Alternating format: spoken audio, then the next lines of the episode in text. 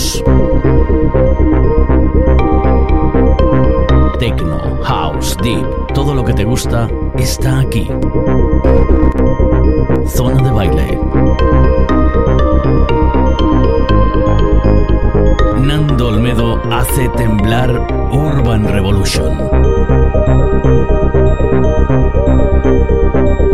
Zona de baile.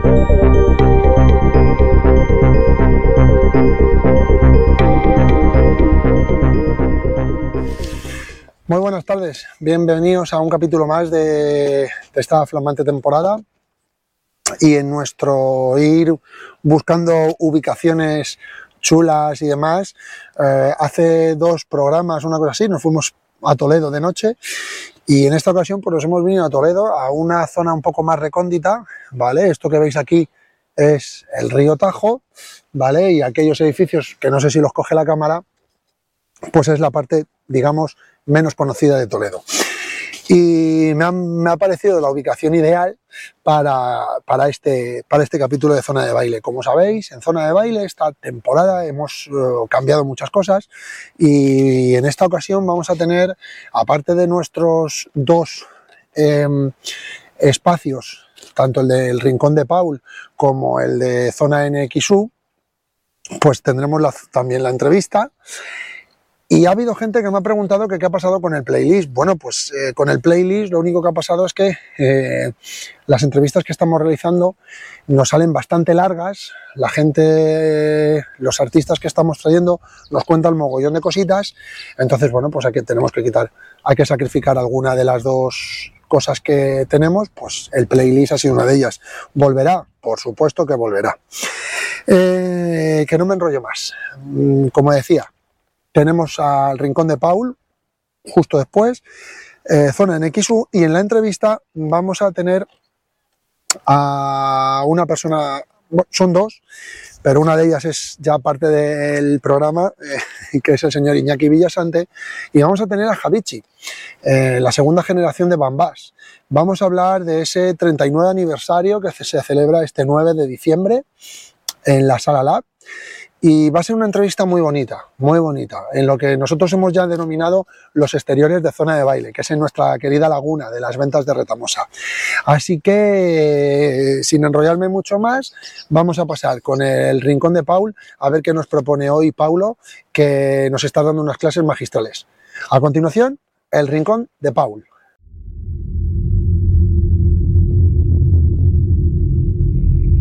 Y aquí, en el rincón de Paul, te enseñamos los básicos de música para que aprendas a producir.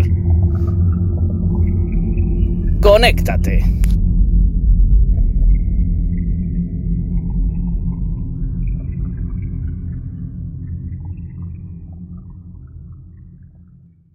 Hola amigos, bienvenidos al Rincón de Paul. Un día más, hoy vamos a hablar de las tonalidades.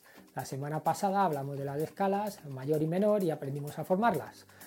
Eh, bueno, pero vimos, eh, las formamos de manera que cuadrasen con las notas blancas y así os fuera más fácil aprenderlas. Bueno, eh, pero ¿y si es de, de otra nota? Pues vamos a ello. Imaginemos que vamos a hacer la escala mayor, pero en vez de en Do, en Fa. Aplicamos el mismo patrón, que era nota. Voy a ir un poco más rápido en esto porque ya se supone que ya lo vimos la semana pasada, entonces sería nota, tono, tono, semitono, tono, tono, tono. Sería estas tres y luego vendríamos a la negra y serían estas cuatro. Bien, eh, esa sería el modo eh, la tonalidad mayor de Fa, escala Fa mayor, vamos. Eh, bien, y así con todas. Y en el modo menor exactamente igual. Eh, se elige la nota que, que se quiere y se aplica el patrón del menor. Bien, ¿Para qué queremos saber esto? Bueno, pues imaginemos que estáis haciendo una canción y decís, por ejemplo, el bajo eh, está en una nota demasiado baja, no, me gusta, voy a subirla más. Imaginaros que solo sabéis el do. como son todas las blancas, pues llámese las blancas, ¿para qué molestarme más? Bien, pues nos vamos, nos vamos a la siguiente octava. Una octava es mucho, entonces igual se os queda demasiado agudo. Entonces ya es una razón por la que tendréis que aplicar otra tonalidad que no sea el Do. Es decir, todas las blancas. Alguna negra va a tener que haber por ahí. Bueno, imaginemos. Eh, otro ejemplo. Mm, ¿Queréis cantar? Cada uno tiene un rango vocal, es decir, una nota más alta a la que llega y una más baja a la que llega. Eh, y normalmente no suele ser mucho, salvo que seas un gran cantante y, tengas un rango impresionante. Y aún así eh, es bastante limitado. Eh, bueno, pues ahí ya tendríais que elegir una tonalidad intermedia para que cuando esa persona suba llegue a la parte alta y cuando baje llegue a la parte baja sin tener que forzar demasiado. Bien, aún así cantando pues se puede ajustar un poquito, ¿no? Un tono más, un tono menos, bueno. Imaginemos que tenéis una capela ¿vale? Ahí ya no hay nada que ajustar, es decir, la capela viene en el tono que viene y tendréis que aplicar la tonalidad correspondiente. Puede ser eh, que os coincida en Do y sean todas blancas o cualquier otra. Así que, bueno, ese es, eh, ese es el motivo por el que es muy importante saberse las tonalidades. Tanto para menor como para mayor es exactamente igual. Si no os acordáis del menor, pues os voy a enseñar un truquito. Hacéis la mayor de tres semitonos más. Es decir, si queréis hacer la tonalidad de, imaginemos, re menor, vamos al re menor. Aplicamos tres semitonos más, 1, 2, 3 y hacemos el mayor y las notas van a coincidir entre ellas. Eh, la semana pasada cuando hicimos las escalas vimos que Do mayor eran todas las blancas y Re menor también. Y cuando vimos las notas, las notas, vimos que Do, Re, Mi, Fa, Sol, La, Si era una forma de llamarlas y otra forma de llamarlas era A, B, C, D, E, F, G. Y el A era la. Entonces, ahora ya aclaramos lo de hace dos semanas, hace dos, me estoy yendo muy para atrás, que la nomenclatura en letras es solamente la escala menor. Bueno, eh, estos últimos son pequeñas curiosidades. Eh, nada, espero que os haya aclarado y las dudas, si tenéis más, nos escribís a zona de baile y nada, que paséis un buen fin de semana y un beso para todos. Muchísimas gracias, Paulo. Eh, lección 7, 8, 9, ya no sé qué lección vamos, pero brutalísima estas píldoras que nos das cada vez desde tu, desde tu estudio, ese rincón de Paul, esos eh, sintes, esos teclados que están por ahí. ¿eh? La verdad que mola, mola muchísimo verte y sobre todo verte cómo disfrutas haciendo el rincón de Paul. Ahora sí, vamos a seguir y nos vamos a ir con ni más ni menos que otro estandarte ya de zona de baile de esta temporada, el señor NXU, que nos va a proponer los dos temitas, los dos temitas de trans, que creo que van a ser espectaculares, porque además es que nos prepara cada joya bestial. El otro día, me acuerdo, el programa pasado, aquel mashup suyo que colocó, me moló muchísimo. Y la verdad que estoy deseando eh, ver qué dos temitas nos propones y sobre todo qué ambientación le vas a dar a tu, a tu programa en el día de hoy. Sin más, Zona NXU en zona de baile. Muy buenas, señor NXU.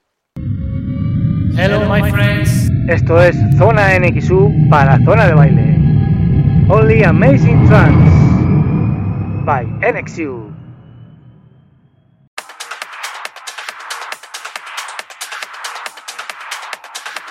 Una semana más. ¿Y por qué no?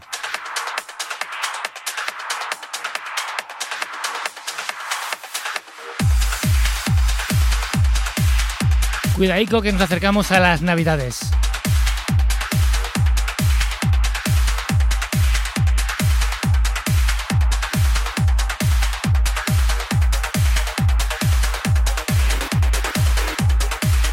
Bueno, ya de paso voy a mencionar que esta semana es mi cumpleaños.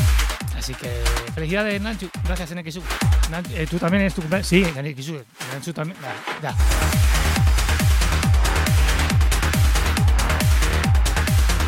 Bienvenidos una semana más. Zona NXU en zona de baile. ¿Desde dónde? Desde Urban Revolution.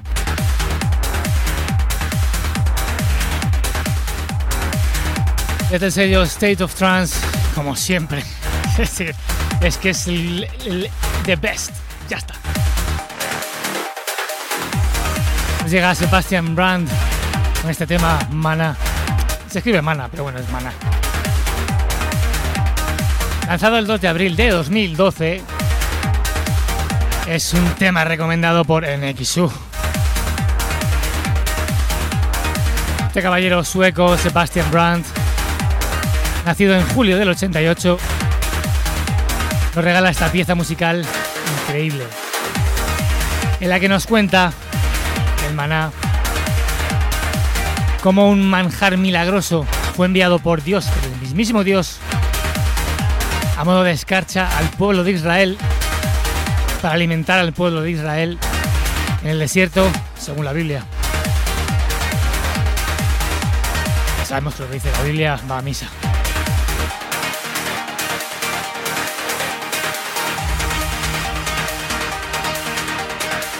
Quedaos aquí con nosotros. Esto es Zona Quesú, en zona de baile. Oli, amazing trance.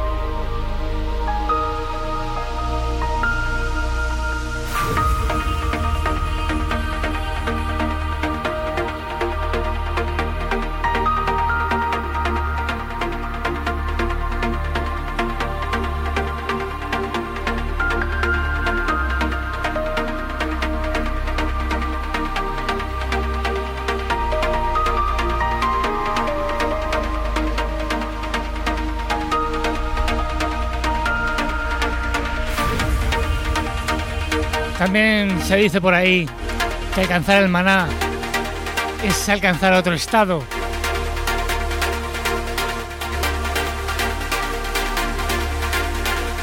O llegar a lo más arriba.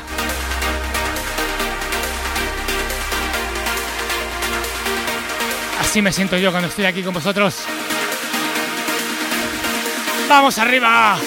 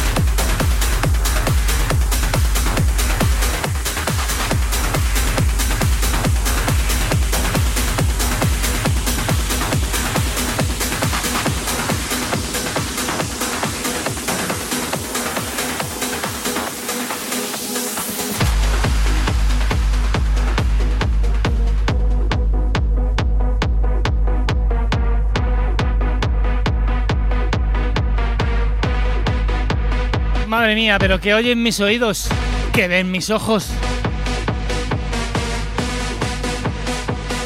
Conocidísimo, chico conocidísimo, otro crack, Tiesto, Traffic.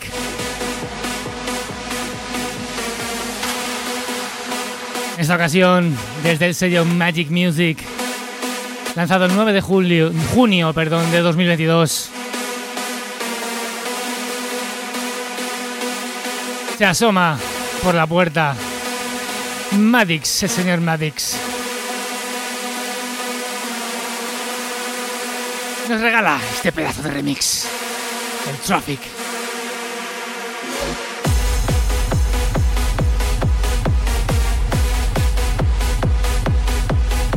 Llega el señor Madix, nos hace este remix, nos hace vibrar. Este remix del mismísimo Chase Muhiu Furbest, espero haberlo dicho bien en holandés. Es el nombre real de DJ esto.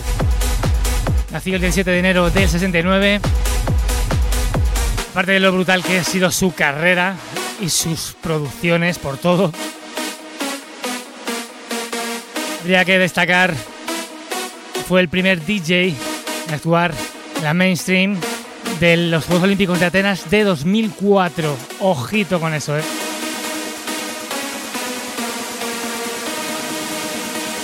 compañero holandés Madix aumenta la agresividad de este tema, Raco. ¡Vamos arriba!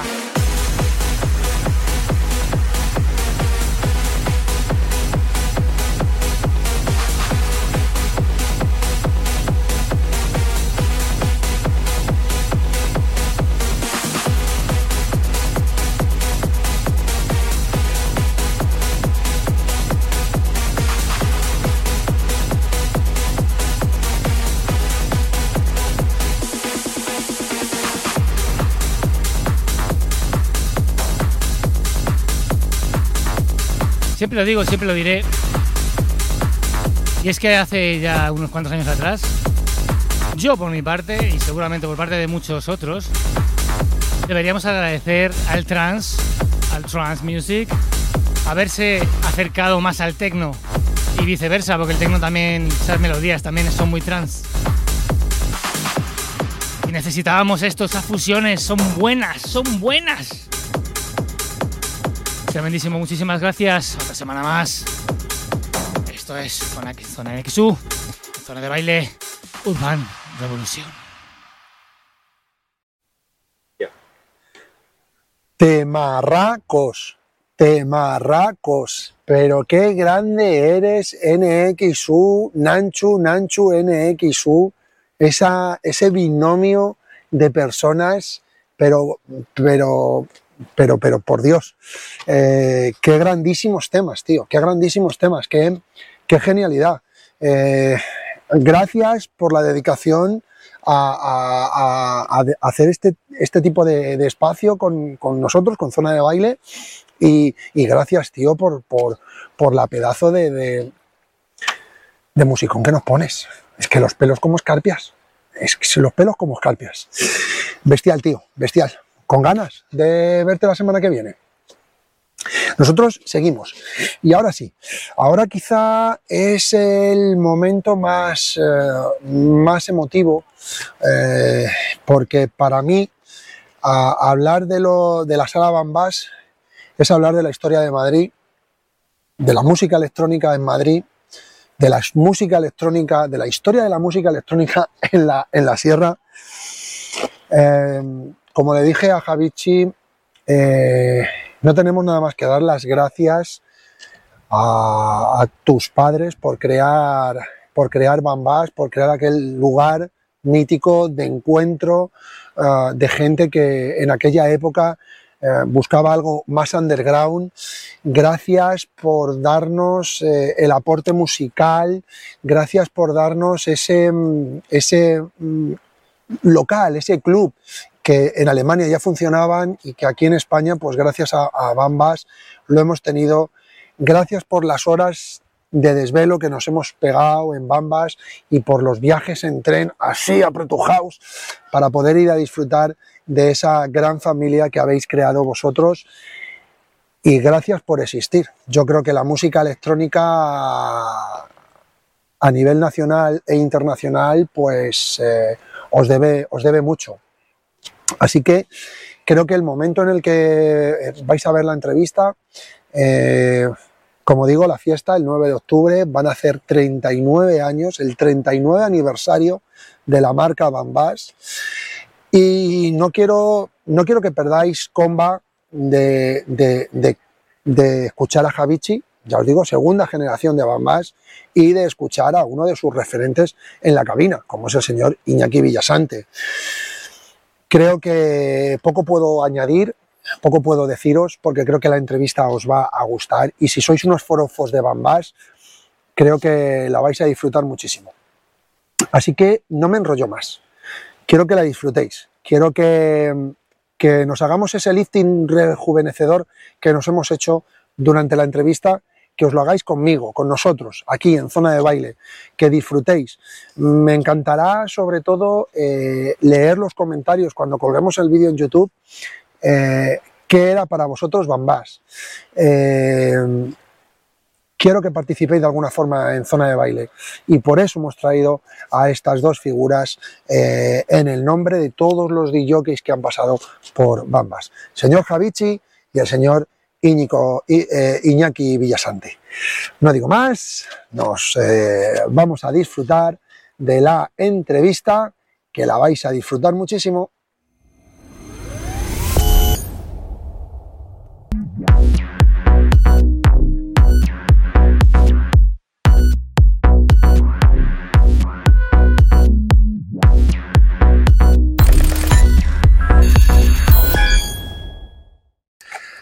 Pues buenas tardes, bienvenidos a un capítulo más de este décimo aniversario de Zona de Baile. Diez años, ¿quién me lo iba a decir a mí?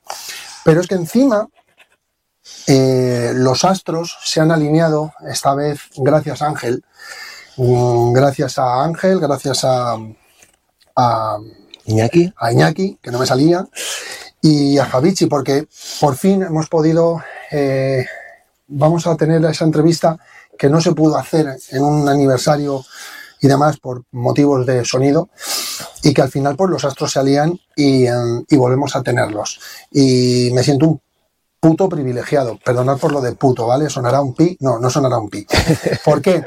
Pues porque para mí lo que voy a vivir hoy o lo que quiero transmitiros hoy es sobre todo se me están poniendo los pelos como escalpes y se me caerán hasta las lágrimas, porque para mí una de las salas míticas de Madrid que tampoco entiendo mucho el por qué está cerrada. Eh, Bambás, ¿quién no ha ido al puñetero Bambás? ¿Quién no se ha metido allí sin oxígeno, sin, sin esa oscuridad, esos... Bueno, bueno, bueno. No lo voy a contar yo. Yo disfrutaré de la entrevista porque eh, tenemos ni más ni menos que a Javichi, dueño de la marca, y a Iñaki. Señor Javichi. Un placer estar aquí Qué contigo, de verdad te lo digo, ¿eh? Eh, ha tenerte. costado que estuviéramos, pero el mismo placer y el mismo orgullo siento yo de que nos traigas, de verdad.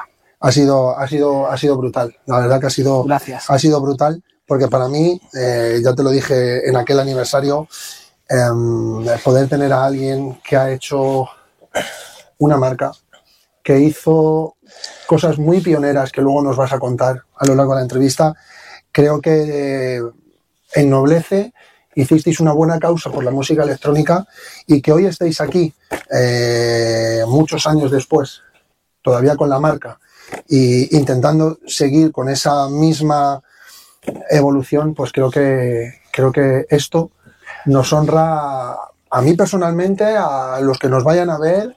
Desde luego. Seguro, o sea, sobre todo si estamos aquí es todavía, no, no es por nosotros, que también, porque le ponemos gana y entusiasmo, pero también es por la gente que viene a vernos todos los años.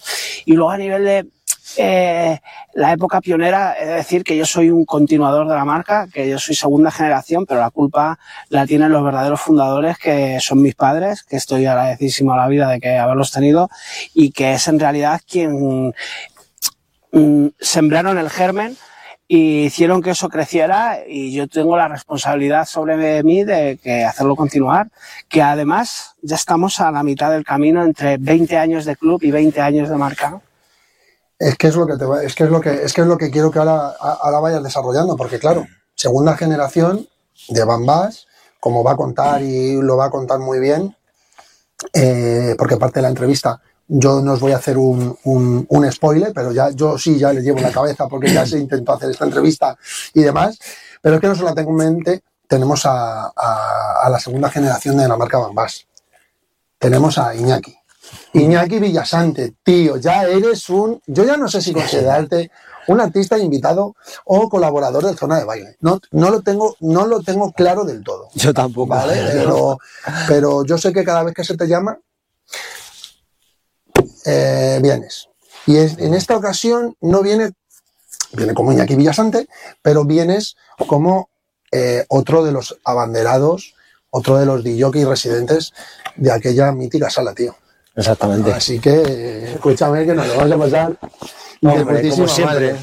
Pues sí, sí, además ya, ya siempre lo digo, ¿no? Que, joder, pues eh, el aniversario además para mí es de, de los eventos más, no sé, maravillosos, ¿no? Que, que- que en los que puedo estar eh, durante el año porque son pues muchas cosas, muchos recuerdos, es, es familia, es, son amigos, entonces, bueno, siempre, siempre estar aquí para esto es, es, es maravilloso. La verdad que está guay. Eh, yo hoy la entrevista, ¿vale? Esto me pasó como la que tuvimos con, con César y con Nuque cuando hicieron el 20 aniversario de Code. Yo lanzo las preguntas. Os podemos poner una setita para a ver quién quiere contestar, ¿no?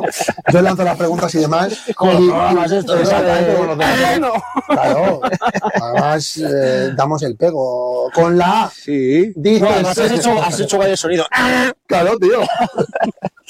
Bueno, pues con motivo de, ese, eh, de, este, mm, eh, de este aniversario de, la marca Bambas eh, y demás, lo primero que quiero en- enfocar la entrevista es por la fecha reciente que hay. ¿Qué supone celebrar esta fecha de Bambas?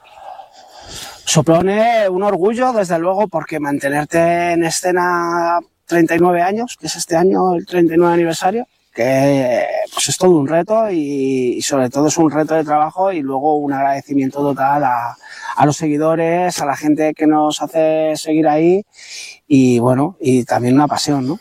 No sé a Iñaki qué le parece, ¿no? Es, Mm, Pues es eso, ¿no? Es eh, en- encontrar eh, las caras de, de siempre, ¿no? Que, que en, en este evento, ¿no? Que es el aniversario, el 39 aniversario, como decía Javichi, pues eh, sí que es verdad que es que hay gente que solo los ves en este, en este evento, ¿no? Entonces, la verdad es que es maravilloso encontrarte a gente que, que, que, que, que- que quiere tanto a la marca, ¿no? Tanto como nosotros. Además, es- Entonces, perdóname, aquí sí. no, no, que es súper bonito porque ya cuando ya, ya llegas a estos aniversarios de años y ya te encuentras a los hermanos pequeños de gente y, o te encuentras incluso a hijos de gente que iba, ¿no? Y Yo escuchaba cintas, yo escuchaba cintas de mi sí, hermano. sí, sí, pues, no, no, no he ido, ¿eh? pero yo vengo porque mi hermano me lo ha inculcado. Eso Esto, sí, sí, sí. esto pasa mucho y la verdad es que eso es una energía súper bonita. Además, fíjate lo que acabáis, lo que acabas sobre todo de, de puntualizar, que vuelva lo mismo, lo mismo que, que, que- es que es lo mismo que nos, nos dijo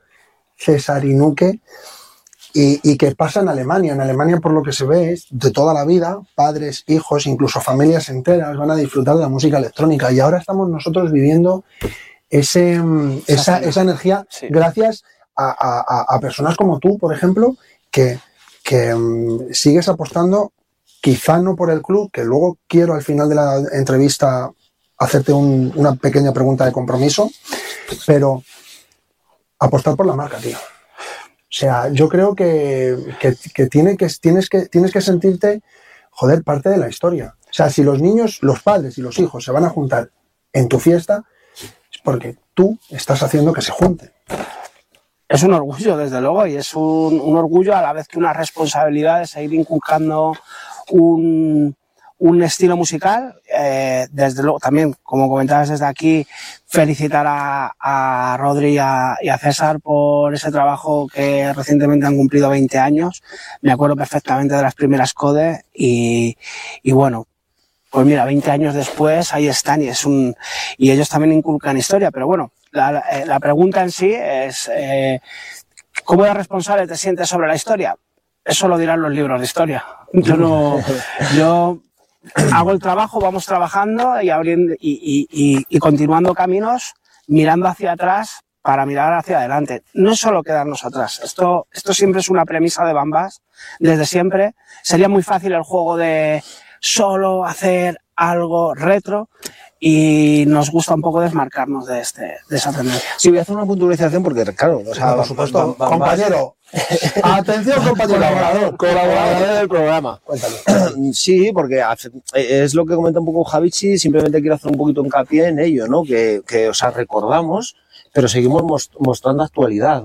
O sea, es Sí, decir, sí. estamos muy relacionados con todo lo actual del tecno y también sonará eh, cositas. Evidentemente, eh, vamos a hacer un guiño eh, al club, pero al final Bambas es, es esa evolución también. Es decir, no es una marca que a lo mejor, eh, bueno, pues se celebra el aniversario y simplemente se, podemos escuchar eh, música de, de- de los años en los que existió el club físico, porque digo físico porque luego ha estado existiendo hasta el día de hoy, como, como podéis comprobar, gracias a Javichi, gracias a Javi Maribel. Entonces, eh, eh, es algo que, bueno, pues, eh, pues que, Siempre- que- que continuamos, ¿verdad? Eh, Siempre nos gusta plantearnos eh, qué ofreceríamos al público si Bamba seguir abierto como club. Eso es un poco... Claro, porque además vosotros cuando ofrecíais en la época de Bambas, ofrecíais las novedades que había en aquella época. Total. Por eso te digo. Entonces, me parece que el concepto, el concepto está Sigue muy, ahí, muy, sigue muy guapo. sigue arraigado. Oye, día, lugar, fecha. El 9 de diciembre eh, estaremos allí en Lab Club, que creemos que a día de hoy es el club que mejor reúne las condiciones técnicas y sobre todo de sonido. Esto es fundamental para nosotros. Más allá de si es más o menos espectacular, porque nosotros siempre hemos sido hiper underground, o sea, nos ha valido un flash y dos luces. Y es verdad que... A la, a la foto nos remitimos. Eso es. a la foto nos remitimos. Pero el elemento sonoro es algo que no, no se puede dejar a la ligera y San Martín lo tiene. Y eso para nosotros es vital. Em, me gustaría, para ir cerrando el tema de esta fecha, ya tenemos 9 de diciembre, eh, Sala Lab, eh, mítica también. O sea, sí que se juntan dos salas míticas.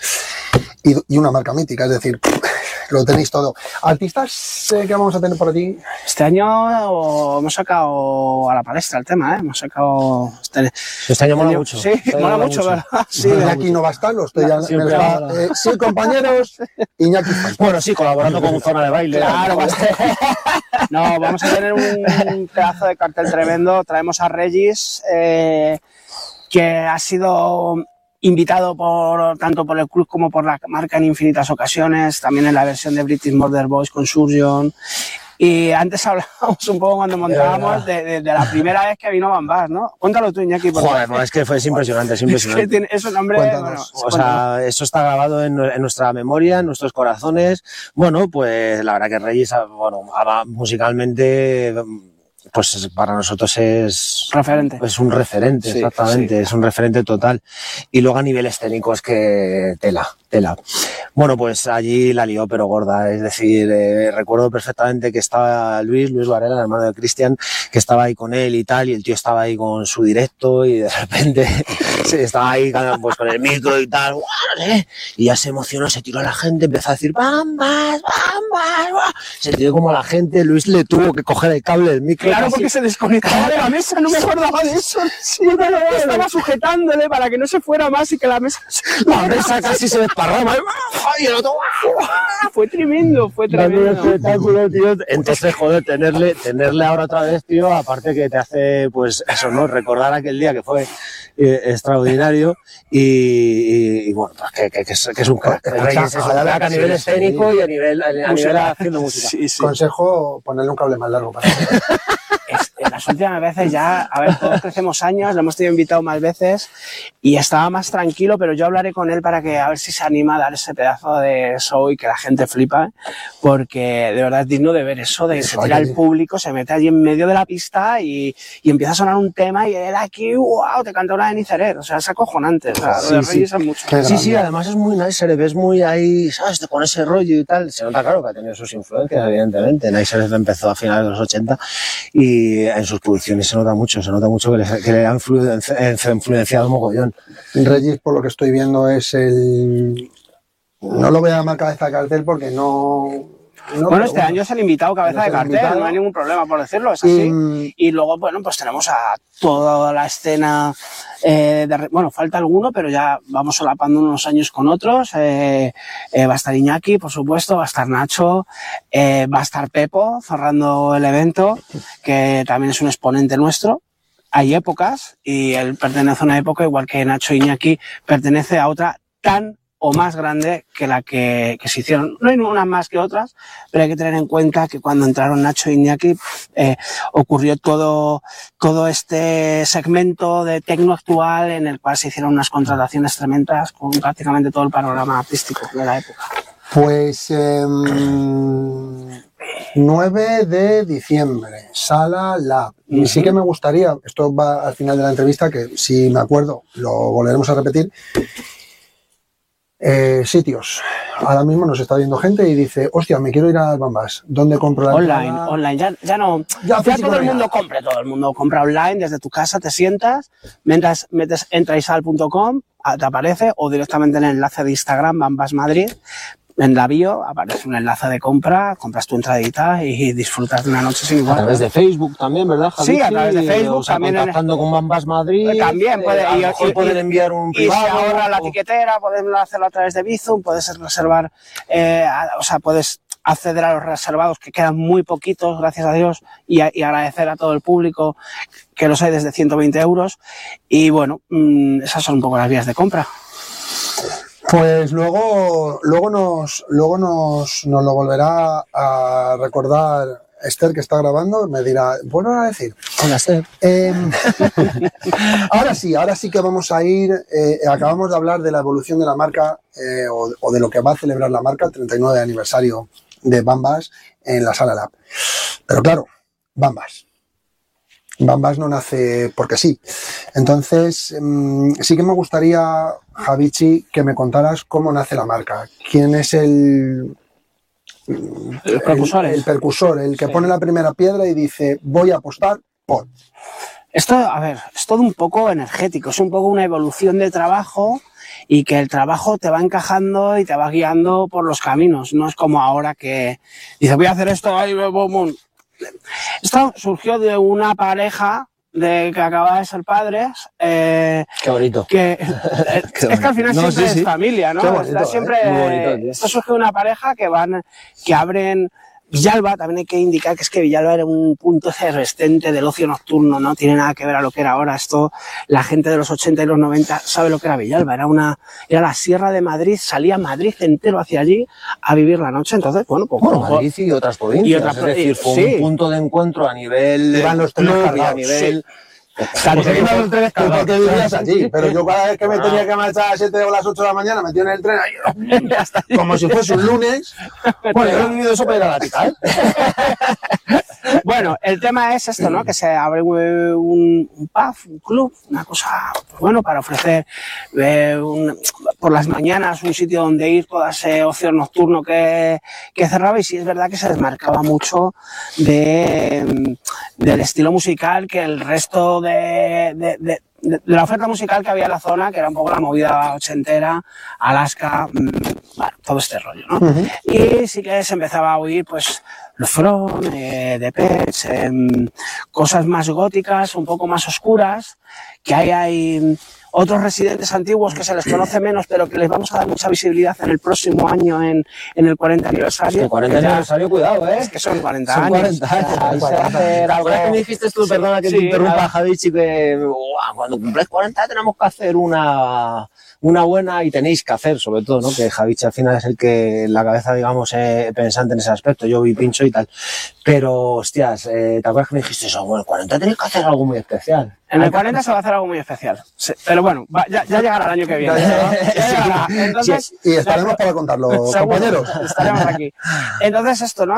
Se abre esto y empieza a, a ir en esa tendencia, ¿no? Entonces van pasando los años, de repente llegan los 90, la movida valenciana y en Madrid todavía no había eclosionado mucho, pero bueno, ya había cosas, bueno, estaba Ática, estaba Espezca, estaba, un poquito después estaba Omen, eh, Sí, estaba el radical. eh, bueno, sea, esto ya fue un poco más después, ¿sabes? Antes, yo te hablo de estos principios noventeros. eh, 89, 90, claro. 91. Sí, no, si, a- si mi memoria no me falla, el radical le iba un me falla poco mucho. solapado a mí también muchísimo. Ática. A, Ática y tal, porque ¿no? es claro, sí, exactamente. Lo que pasa que sí que es verdad que tú estás hablando de la Ática de Pepo, que no sé si era el 88 o Sí, sí, sí, 89, eso es. y quizás el radical todavía no estaba abierto. la verdad. Ajá, bien. Pero vamos, que como mi memoria también es como es, es un poco desastre. A ver, son muchos años y te puedes colgar ahí en, cinco años, se te, se te descolocan rápido. Pero tío, Pero lo que decías tú de Valencia, ¿sabes? Simplemente hacer un, un, pues un hincapié en eso, ¿no? Que, que, que la cosa vino de ahí, es decir, eh,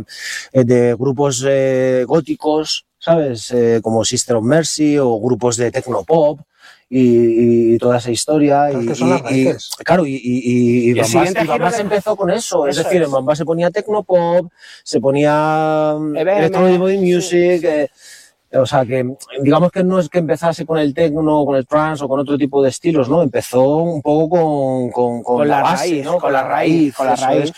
Y luego, pues bueno, se dio ese giro de tuerca hacia el trance, y hacia el acid y toda esta época noventera que capitaneó Pepo, que ahí es verdad que hubo un auge de la sala tremendo. Y luego, pues en la siguiente evolución ya entraron, entró Willy, entró Iñaki, eh, luego Nacho sí es verdad que está con nosotros desde antes, aunque luego tuvo un impasse, ahí un parón que luego se volvió a incorporar con, con esta era de Willy Iñaki, y ahí ya nos introducimos en el tecno propiamente dicho, ahí hubo un giro importante, que yo esto siempre lo digo en todas las entrevistas, que el culpable de ese giro, eh, al menos en Madrid, fue Oscar, Ahí desde New World fue, fue lanzando ese nuevo paso y luego sacó este CD, el About an Indiscipline and Education, que eso tiene que ser una biblia de todo apasionado del tecno. Y fue rompedor, fue disruptivo en ese momento. Y ahí ya todo empezó a girar. Mm. Y nos introducimos y allá pues hicimos cosas como Marco Carola, Chris Living. Bueno, Chris Living fue algo así como anecdótico, ¿no? Sí, fue como invitado que lo trajo Darío, ¿te acuerdas? Que estaba comprando vinilos en Jazz, gran tienda, igual grandes amigos. Y bueno, y le llevó allí para que lo viese y el propio Chris Living, joder, puedo pinchar y tal. Y claro, ahí en Bamba no hay ningún problema, pues claro, eh, pincha. Pero joder, es que han pasado tantos, o sea, ha habido tantos tantos, eh, tantos line-ups buenos y... Podríamos estar aquí, no. Podríamos estar aquí. una, una pregunta que me surge así porque el nacimiento y apostar por, por hacer un after eh, para recolectar a toda la gente y decirles, oye, mira, que podéis seguir la fiesta aquí y tal, me parece cuanto más muy rompedor, por lo menos para la época en la que, es que claro, es que estamos en el 2023 y hoy parece que hablar de After es lo más normal del mundo, pero estamos hablando... A ver, también es verdad que eh, hubo ahí una época oscura en Madrid cuando, ya no me acuerdo si fue Gallardón o quién fue exactamente, que delimitaron los horarios, pero antes de esto, eh, los after eran mucho más comunes que lo que es ahora y eran, mucho, más, permisivos, más abiertos y además una mucho más locos, ¿eh? mucho más salvajes, por decirlo de alguna manera. Pero sí, es verdad que es disruptivo y luego hay una frase que dice Willy en una entrevista que lo escuché que de alguna manera tenía ese sabor como de aventura. Oye, salimos de aquí, vamos a coger el tren, vámonos a la Sierra de Madrid, a una historia que, que hay allí, bueno, veas qué sonido tal, y eso generaba un morbo en las personas, ¿sabes? Ah, yo cuando fui es porque a mí me decían, joder, tío, es que allí... Eh, siempre ha aparecido, no sé si lo has visto, el tema del mecherito que se enciende y se apaga, ¿qué tal? Joder, vámonos. Y hostia puta, todo está bien. Claro, ¿no? Si no claro, mechero, claro. no, pero escucha, yo decía, digo, escucha, Sí, que esto es lo Joder, pero claro, tenías 18 años, te cogías el tren, una hora de, de tren. Sí luego llegas allí el, la pequeñita caminata que tienes y tal. Escucha, yo como cluber, yo como cluber, ¿vale? Eh, no se me olvidará nunca una vez que había un especial de... Fui dos veces a la Liquid de Aranjuez. A una fue un overdrive y a otra fui a un especial de Oscar Mulero y, coño, viví esa aventura de, coño, vete en tren hasta Aranjuez, de Aranjuez, una hora andando hasta la Liquid, que no se me, ese camino no se me dará nunca porque me dijeron, bueno, esperamos los autobuses, que estaba todo eso petado, o nos vamos andando, ah, vamos andando. Bueno, ¿en qué horas? no llegaba nunca. Una hora después, sí, una hora después. la Liquid. no, no, es que es una aventura. Es una aventura. Yo igual, yo como, como público, como cluber o como lo quieras llamar, eh, pues me he metido en mis aventuras para ir a Ática, para ir a, no sé, Overdrive, para ir a todos estos sitios y eh, claro, tenías que coger el tren, tenías que ir para allá y todo eso al final es un conjunto, ¿no? De no solamente es la aventura, club, es, la aventura, es, una, es una aventura. Um, y subirte a la sierra es una aventura, que sí, sí, casi como allí en Mordor. No, sí, bueno, en aquella época. Pero en aquella época, porque ahora mismo hoy en día la sierra es lo más cotizado, ya todo el mundo va y, y, ya, ya todo eso. Pero en aquella época, es que hay que ponerse en aquella época. Estamos hablando de finales de los 80, los 90, es que hay que ponerse en esa, en esa situación. Um, una pregunta así, pero ya por curiosidad de Nando Almedo. ¿Conservas físicamente cada uno de los flyers? No. Eso es algo que me duele en el corazón. Conservo muchísimos. Pero un diseñador tuvo la culpa, le di un paquetón enorme para hacer un portfolio, era para hacer un, una especie de dossier, y me perdió una barbaridad una barbaridad. No me hables de este tema porque me duele en el corazón. ¿eh? O sea, no, que podemos hablar. Pero es algo que me duele en el corazón porque a mí me los guardaba con mucho cariño. Tengo muchos y he recuperado bastantes. Pero si, alguien tiene, si alguien tiene, te hacemos un llamamiento desde aquí. si alguien tiene, porfa, repetidos, repetidos, los compro, ¿no? O sea, lo que haga falta, de verdad. O sea, los cambio por otros. Eh, como los cromos en el colegio. Es que hay, bueno, hay unos grupos súper gordos en Facebook de, de, coleccionadores y bueno, tenemos un amigo cercano que es Jesús, que tiene, Un, tiene una organización y un tal, lo único que yo solo guardaba de bambas. Y este era otro, este, ahora que lo hablas, este fue otro de los puntos disruptivos de, de, de la sala, ¿eh? fue el diseño de los flyers. No hacía nadie en Madrid las cosas que nosotros hacíamos antes Ahora están las redes, están los vídeos, está la promoción continua del artista con su vídeo de la polla editado que te quedas, pero antes la primera presencia de una fiesta o de un club era el flyer. Y nosotros en eso, o sea, era una sala súper pequeña, nos gastábamos dinerales en, en, en los papeles, en los acabados, en los troquelados. Mm. Pero eso funcionó.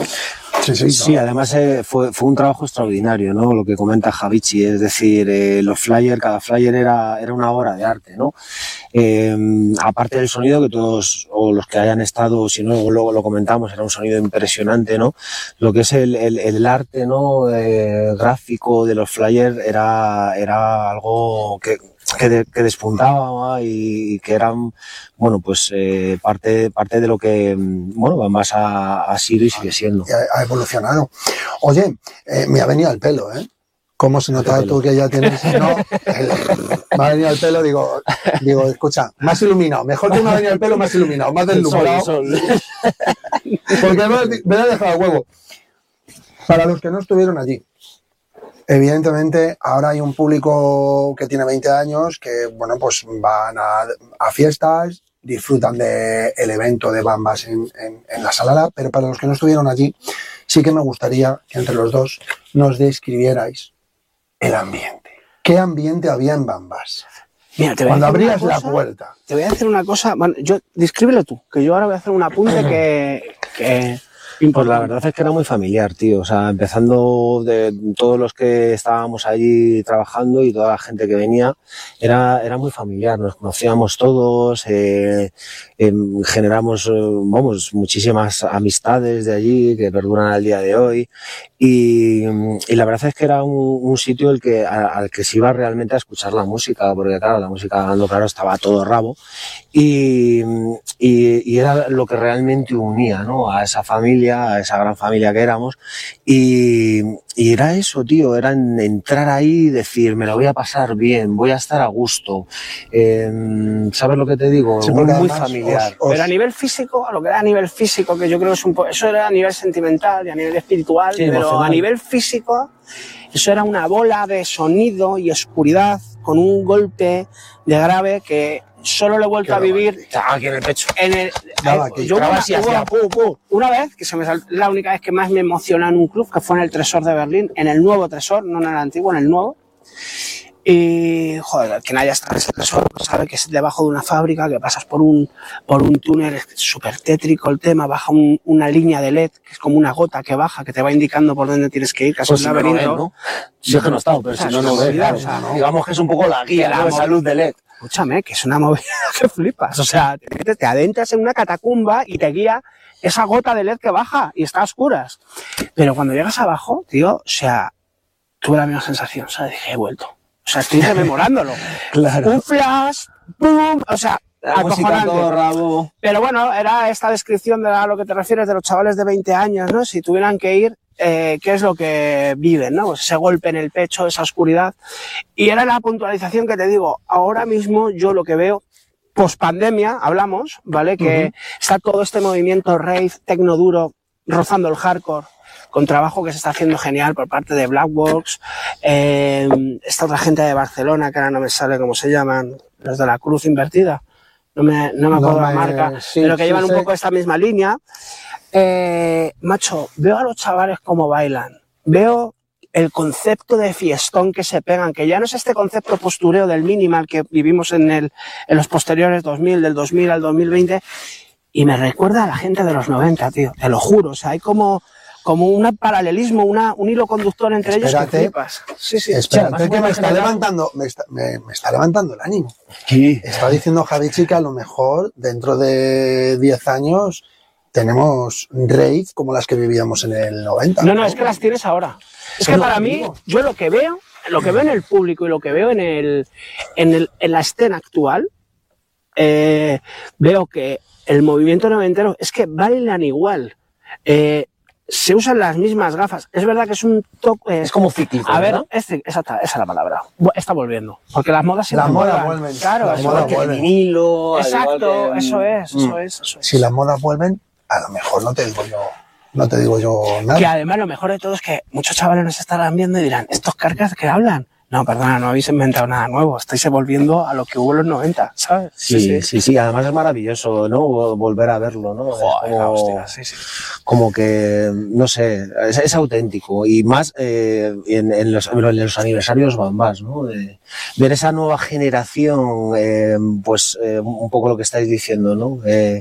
Bailando de esa forma, vistiendo de esa forma y tal, es, es como, como volver al pasado, pero dices, no, estoy en el presente, ¿no? Y es maravilloso, ¿no? Que, que, que siga pasando como, como va a pasar el día 9 de diciembre. Eh, me mola cómo cuentas las cosas, Iñaki. Y, y me mola cómo las cuentas tú. Sí, sí, me mola mucho, porque además me das pie a, a continuar la entrevista y demás. Um, una de las preguntas que, que, me surge, ¿vale? O que me ha surgido, eh, escrito a boli rojo, no sé el año, ¿eh? Están, está guionizado ya. ¿eh? um, ¿Cuál es el progreso eh, de la sala desde la inauguración? Eh, ¿cuál, ¿Cuál fue el, el, recorrido que ha hecho Bambas desde, ese, desde esa primera piedra que se pone al abrir el club? Todo, todo, todo ese recorrido. Que, que, uh, ¿Pero a qué nivel es? Es un poco musical, lo que antes, a nivel musical. Un, un, poquito a nivel musical, a nivel de incluso de, de, de, de sonidos, y tuviste luego que mejorar ah, algo. Claro, hombre. Ese tipo de cosas. Esto se empezó como algo muy muy no, no, no es como las grandes corporaciones que hay ahora que se han metido en el sector y todo va con unos presupuestos de la hostia, pantalla LED 5000 metros cuadrados y un, una torre de sonido que es un reactor. No, esto era algo mucho más artesanal, mucho más paso a paso. Además yo me acuerdo mucho de que mi padre era un tío un artesano, ¿vale? De, él, mismo se definió ser un artesano, yo era un artesano del tecno, ¿vale? Entonces, muchas reformas las asumía él, ese concepto ahí oxidado y tal, el estudio cerrajería y muchas cosas las hacía él. Se hicieron inversiones poco a poco en, en, en equipos de sonido eh, más grandes y de mejor calidad. A nivel de iluminación siempre hubo un concepto que era un flash y eso no era caro. Oh, también teníamos algún roboscado. Ah, sí, alguna cosilla. El cíclope aquel, ¿te acuerdas sí, que estaba sí. de, de así? De, del splash y tal. Eh, sí, esto se hicieron varias reformas en el, en el transcurso del tiempo. Me acuerdo también hubo ahí en el 98 una reforma bastante integral, ¿te acuerdas? Cuando se abrieron los sí. baños y cuando que sí fue fue una reforma importante. ¿eh? Sí, que precisamente se le quiso quitar un poco de, la, de agresividad a la sala, un poco eh, de suavización del concepto, porque ahí hubo este cambio, te hablamos de, de la era más after y más dura a una era más tecno y un poquito más fina. Y, y, ahí se cambiaron bastante. La cabina tan metálica se hizo una cabina más suave. De ser más metálico, bueno, pues se construyó todo de otra sí, forma y sí. la estructura era la misma, pero se cambio. le dio un lavado de cara de una cosa tan tan dura, ¿vale? O sea, que podemos decir que el año 98 es el punto de inflexión en el que Bambas uno de ellos, sí, sí un buen punto de inflexión, un, un, un gran giro. Hubo uno en el 93 y otro en el en el 98 y luego ya, bueno, en 2003 cerramos puertas como club y entonces ahí nace ya eh, más aún la leyenda de, de la marca y recorremos muy, eso, una parte de una geografía enorme de, de, ese año 2003 sí que sí que quiero sí que quiero luego luego hablar y demás Bien. hacer yo una puntualización sí, en relación a eso no. compañero yo, intento hablar con propiedad pero luego no hablo así ¿eh? no en serio. Eh, que sí que es verdad que gracias a que lo ha mencionado Javichi mucho gracias a, al público no que al final es, son los que realmente eh, te impulsan no a, seguir no y, claro cerraron las, puestas, las puertas perdón, como club físico, pero realmente había tanta energía y tantas ganas que es lo que está comentando él, que cerró como club físico, pero nació el espíritu ese espíritu, no, esa, esas ganas de la gente de, de, de, de, que quiere que estemos ahí, y eso es muy importante. Es que, es que yo creo que el cierre de Bambas, como el cierre de muchas salas que empezaron por aquellas, por aquellas fechas y demás, fue un momento de inflexión bastante duro, creo que para la escena en, en concreto. Porque creo que Bambas, eh, no sé, tío, aportasteis, joder, te lo voy a decir yo, que soy el entrevistador y que no, pero te lo voy a hablar como público. Yo creo que aportasteis,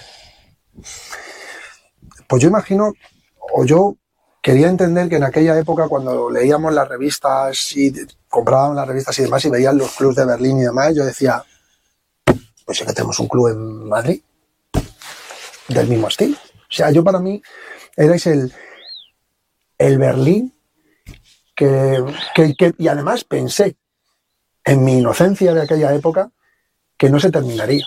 Yo pensé que Bambás era una de las piedras angulares para seguir desarrollando clubs pequeñitos que no hacían falta ser grandes salas mastodónticas y que seríais el inicio de algo, pero hostia. Pero sí que es verdad cuando cerró la sala Vi la realmente última- todos pensábamos que en cierto modo era una despedida.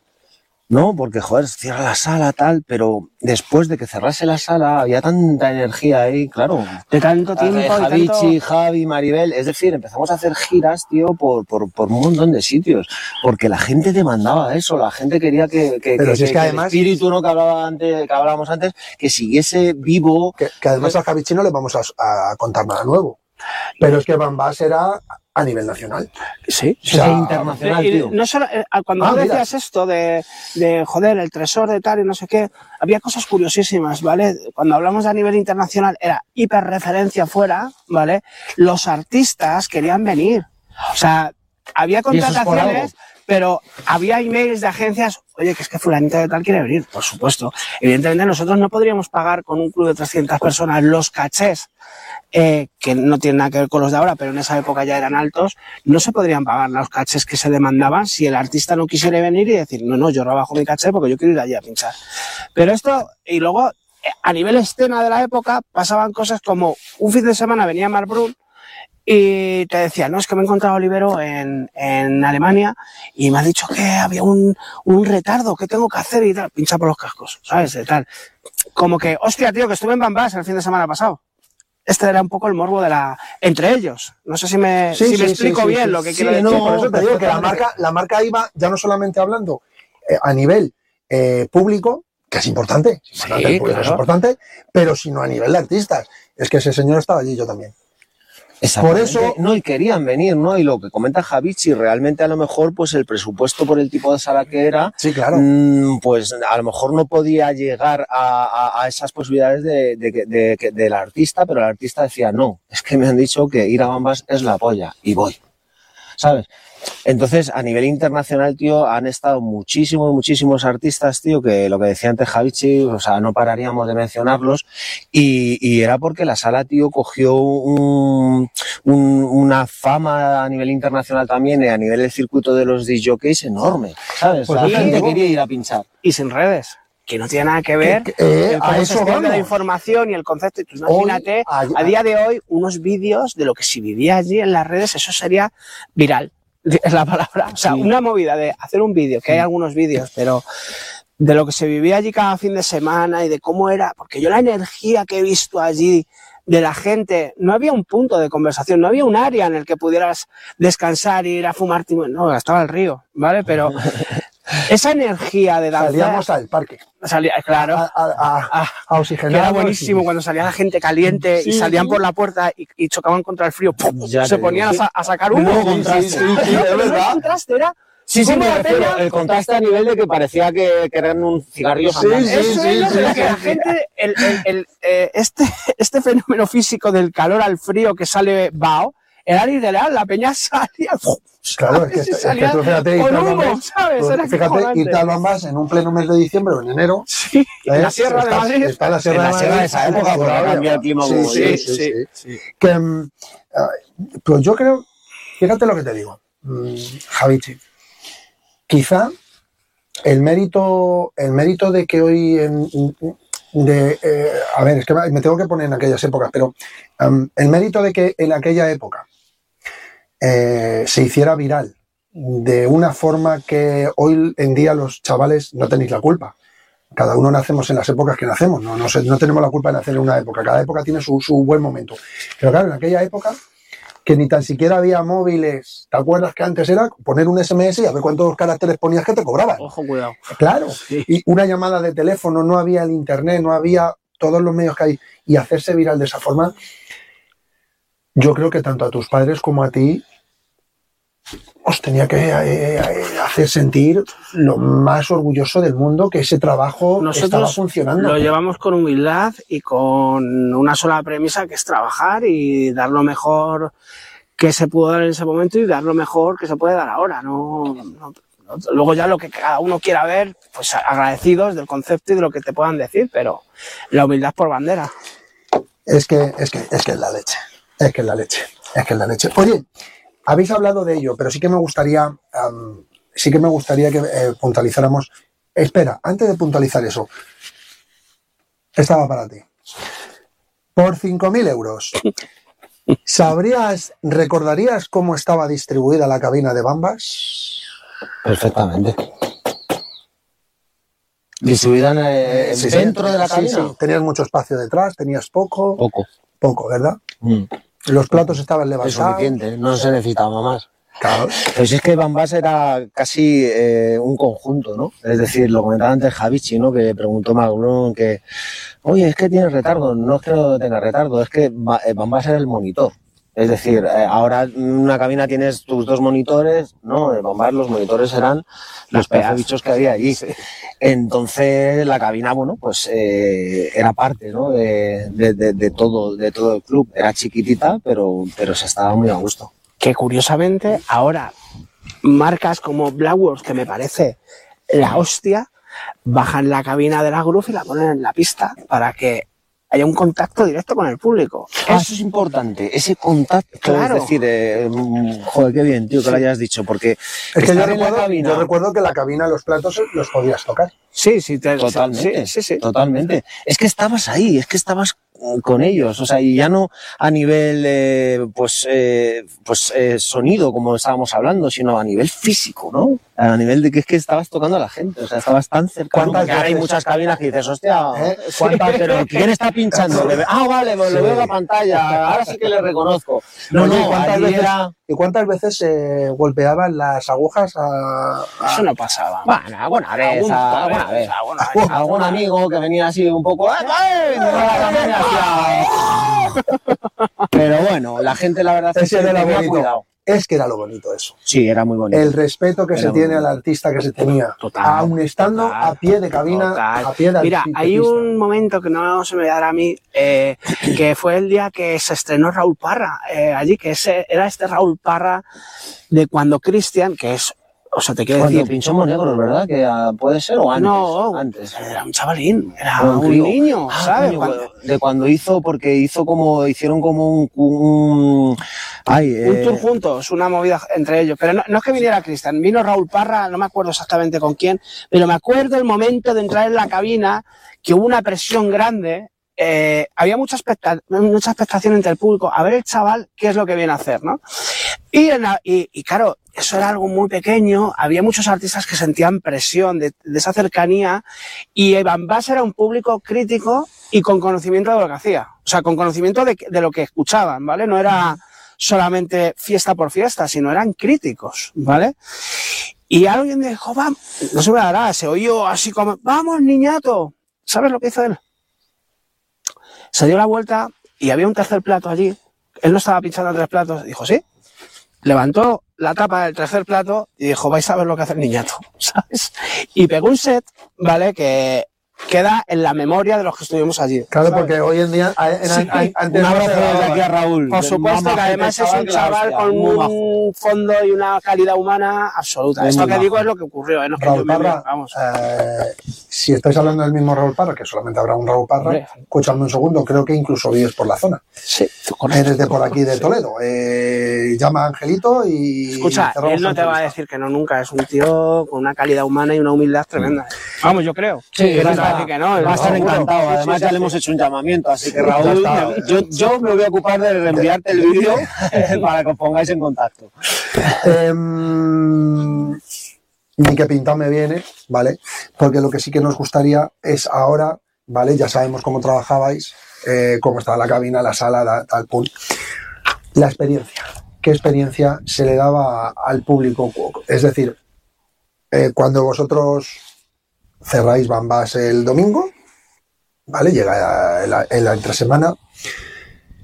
¿Qué es lo que estabais buscando? ¿Qué, es lo que buscáis? ¿Qué, qué es lo que esta pregunta va con la cosa de, de hoy en día se buscan buen sonido, mucha luz, mucho tal, pero claro, Bambas era un flash y una luz robotizada poco más, un sonidaco mm, brutalísimo, eso era un subwoofer, vamos, bestial. ¿Cómo, cómo hacíais, qué, qué es lo que ibais buscando para que la experiencia del cliente fuese? Porque claro, cada vez que íbamos a Bambas, te sorprendías. Pero es que ahí es la magia de la historia, es que la experiencia era un conjunto de entre los asistentes y el club. No es que el- era una amalgama de las dos cosas. La, la energía que imprime a la gente formaba la experiencia vital de- del sonido, de la programación, de bueno, pues de todo lo que hemos hablado anteriormente, pero ahí hay que ligarlo con el público y toda esa amalgama de conceptos era lo que ofrecía la experiencia. Hablas a nivel experience, como ahora se conoce, o sea, Sí. el concepto que ahora se lleva de, bueno, ¿cuál es la experiencia que vives, no? Dentro de, Sí, el- de un hoy- viaje hoy un tal. eso es. La experience era vivirlo, ¿sabes? Y, y luego que nació realmente con el amor, que es la, la pareja de sus padres, con la ilusión de abrir un, un local, con la ilusión eh, de, bueno, con la pasión más que ilusión por la música, y de al final fue todo un desarrollo, ¿no? Una cosa que a lo mejor mm, estoy seguro que ni ellos se dieron cuenta, ¿no? Simplemente amaban la música y poco a poco todo eso fue creciendo, fue evolucionando y llegó a ser. Lo que llegó a ser sin ninguna intención, ¿no? De esto tal, esto va a ser un club, no, ¿sabes? Nació por eso y, y se, convirtió en lo que se convirtió, no tampoco con, con el objetivo allí. Allí es donde, no, no, se fue haciendo las cosas con trabajo, constancia y amor, y ahí se acabó. Y, oye, mm, fuera, fuera del- de lo que teníamos escrito y demás, tus, tus padres a día de hoy, ¿cómo viven Bambas? Eh, con mucho cariño y mucha nostalgia. ¿Les sorprende? Es- ¿Les sorprende el hecho de ver dónde, dónde han llegado aquella pareja Les enorgullece mucho, los enorgullece mucho. Yo cuando les cuento cosas y voy diciéndoles y tal, eh, pues, pues claro, es normal. Al final es la historia de tu vida y es la historia de tu trabajo y es tu feedback. Eh, hay quien se hace ingeniero y dice, joder, pues mira, he sido ingeniero y he hecho una flota naval que te cagas, ¿no? Entonces, bueno, pues yo me he dedicado al ocio nocturno y de- en esto lo creamos y ahora salimos en libros. Eh, eso, pues al final entiendo que, no lo entiendo, lo veo, se lo veo a ellos que les reconforta y les enorgullece su trabajo. Bueno, Javier estuvo el año pasado que estuvo. Sí, él no se pierde una, mira, con su Javier, cuadrilla- verte este año también, ¿eh? Va estoy su- seguro que sí. Con su cuadrilla de que él ya me dice, vete teniendo ambulancia en la puerta, porque nosotros somos muy mayores, ¿sabes? Y vivimos experiencias fuertes y esto hay que estar, hay que ir. Pero bueno. Cuando veas ya todas las almas que ha... Mira, yo a mi padre, él ha crea- escúchame. él- él- él ha creado el monstruo. Yo el año pasado eh, le hicieron otra entrevista que, mm, que es la única vez que le he visto a mi padre, bueno, una vez por otro tema familiar y tal, pero es la última vez que le he visto a mi padre saltarse las lágrimas. Y se emocionó ahí, ¿sabes? Claro que se emociona, es su vida, es la historia de su vida, ¿sabes? Un abrazo fuerte y un beso a los dos. Ahora voy a casa os lo doy. Un besazo porque creo, creo que habéis creado, creo que habéis creado desde esa humildad y desde ese respeto hacia la música un monstruo de, de proporciones ciclópeas. O sea, es mega, mega, mega brutal y, y- y- y va a seguir. O sea, yo me da la sensación que inculcando a la gente joven, que ya van padres e hijos a las fiestas, yo creo que Bambas Perdona, ¿no has pensado, cuidado que no es el momento, no, no son los años gloriosos de nuestra música electrónica y demás, pero ¿no has pensado nunca o te ha dado el No. de decir, Eso es lo que me vas a preguntar, sí. abro un club A ver, muchas veces te lo planteas. Bueno, alguna vez me lo he planteado. Me lo he planteado, claro que me lo he planteado, pero no, no, no, perdería la magia. En realidad perdería la esencia, volver a hacerlo. Eso es algo que ocurrió y está en los corazones de, de muchos y muchos otros adhieren a ese sentimiento, pero no, no abriría un club, o si lo hiciese no abriría Bambas. Sería otro. Sería otra historia.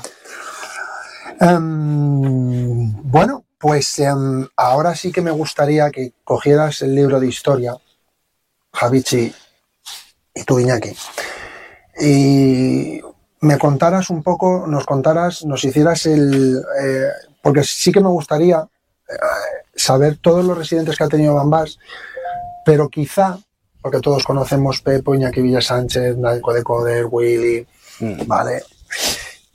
El primero, tú, ese primer Joder, jockey a que ver, se puso... No quiero meter la pata del todo, pero hubo dos, que era el niño, Alfonsito, yo no sé si le conoces de Villalba, el niño y el rubio.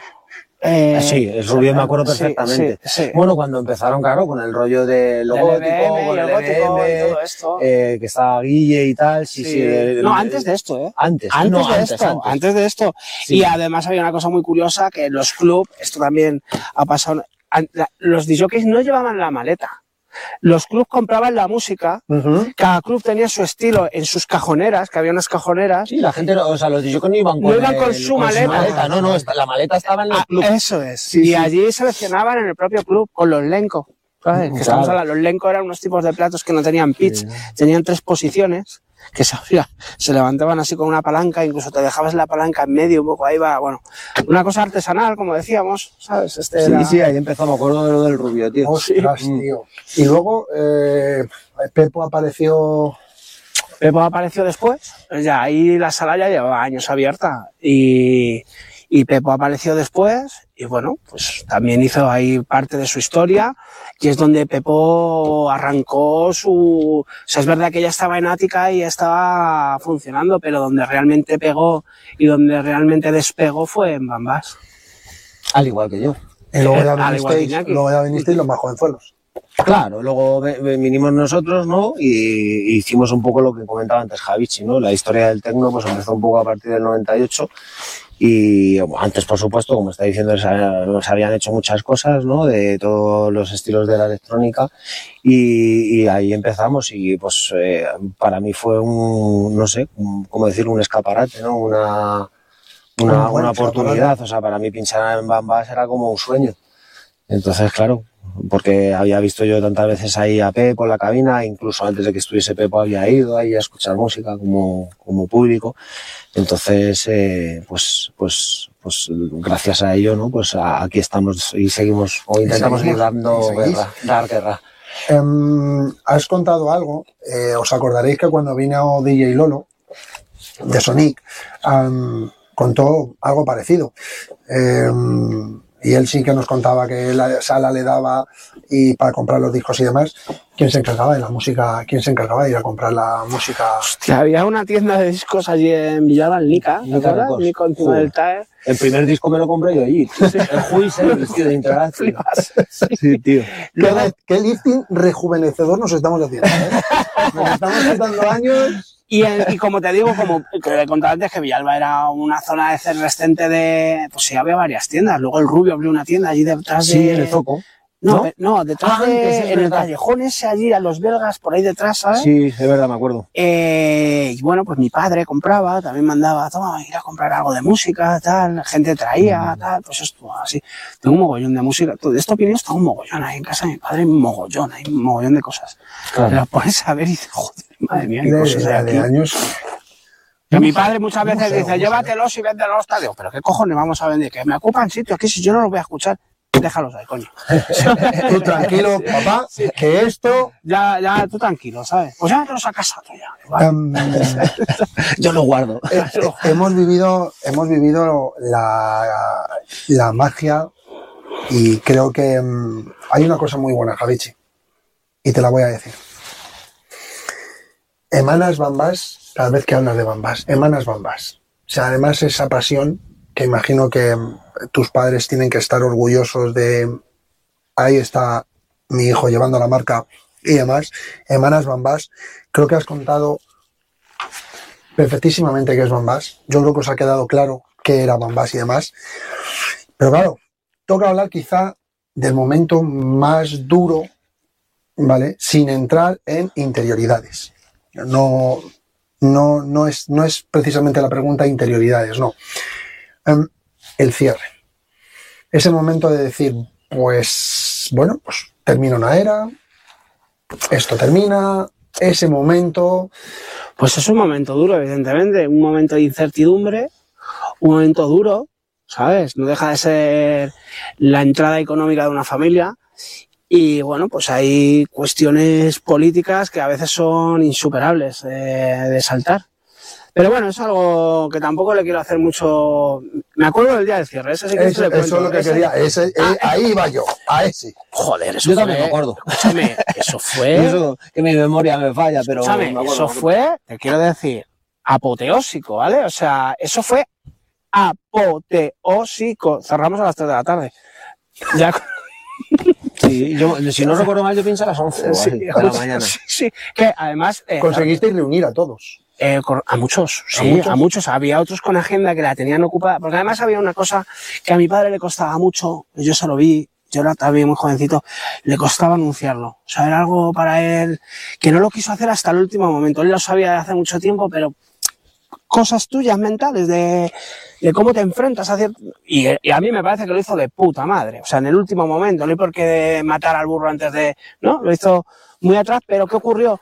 Que muchos que hubieran querido venir no pudieron porque ya esas fechas estaban contratadas. Aún así hubo un cartelazo. Estamos hablando de Cristian Gunch, Cristian Varela, Pepo, Pelacha, eh, Oscar Croma, Iñaki, Gonzalo, ¿no? Moisón. Mm. Bueno, un pedazo de cartel tremendo. ¿Qué pasó? Que Pepo se subió a la cabina y no hubo quien la bajara. Es- eh, o sea, yo... No, Porque abría a las 12, es que no me acuerdo bien, abría a las 12 y a cerraba las 12 3 de la noche y cerró a las 3 de la tarde y porque ya se mosqueó Pedro, ¿sabes? El, el portero y dijo, ya, ya, ¿sabes? Ya, si no seguimos allí todavía, ¿sabes? Yo lo hubiera cerrado, Bambán. Me acuerdo yo estaba detrás de Pepo en ese momento, ese, ese, eh, oye, ¿tienes un músico, de- un tema de música antigua por ahí? Digo, sí, toma. Justo tenía ahí mi maleta, digo, toma, tal. ¿El Rey Signal puede ser? El Paris Attack. Ah, es verdad, el Party Attack este, sí. sí, sí, sí. Y esa fue, fue una pedazo de noche de muchas emociones y de encuentros y de gente y de también fue la hostia.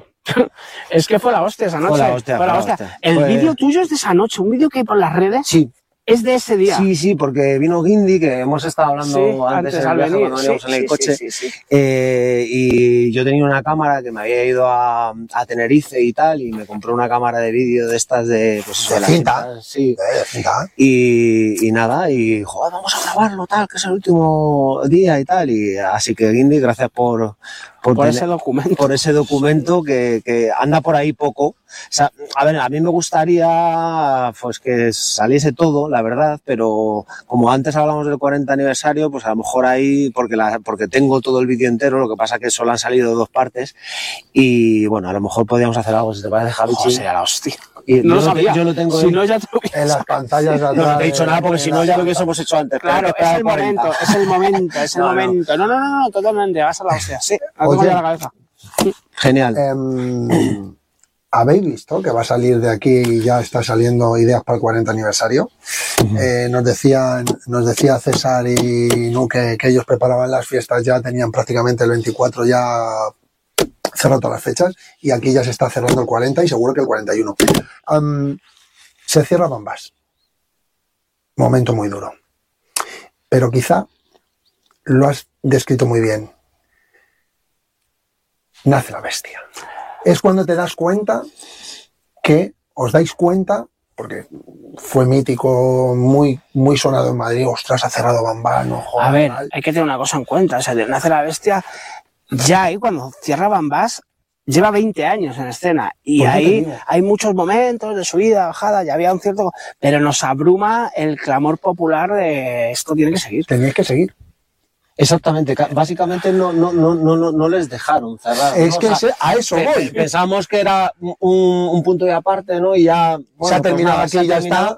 Pero, joder, creo que lo comentaba antes, es decir, eh, la gente, tío, lo demandaba tanto. Y aparte ellos, pues, eh, están enamorados de la música y les encanta hacer eventos que es que fue, fue inevitable.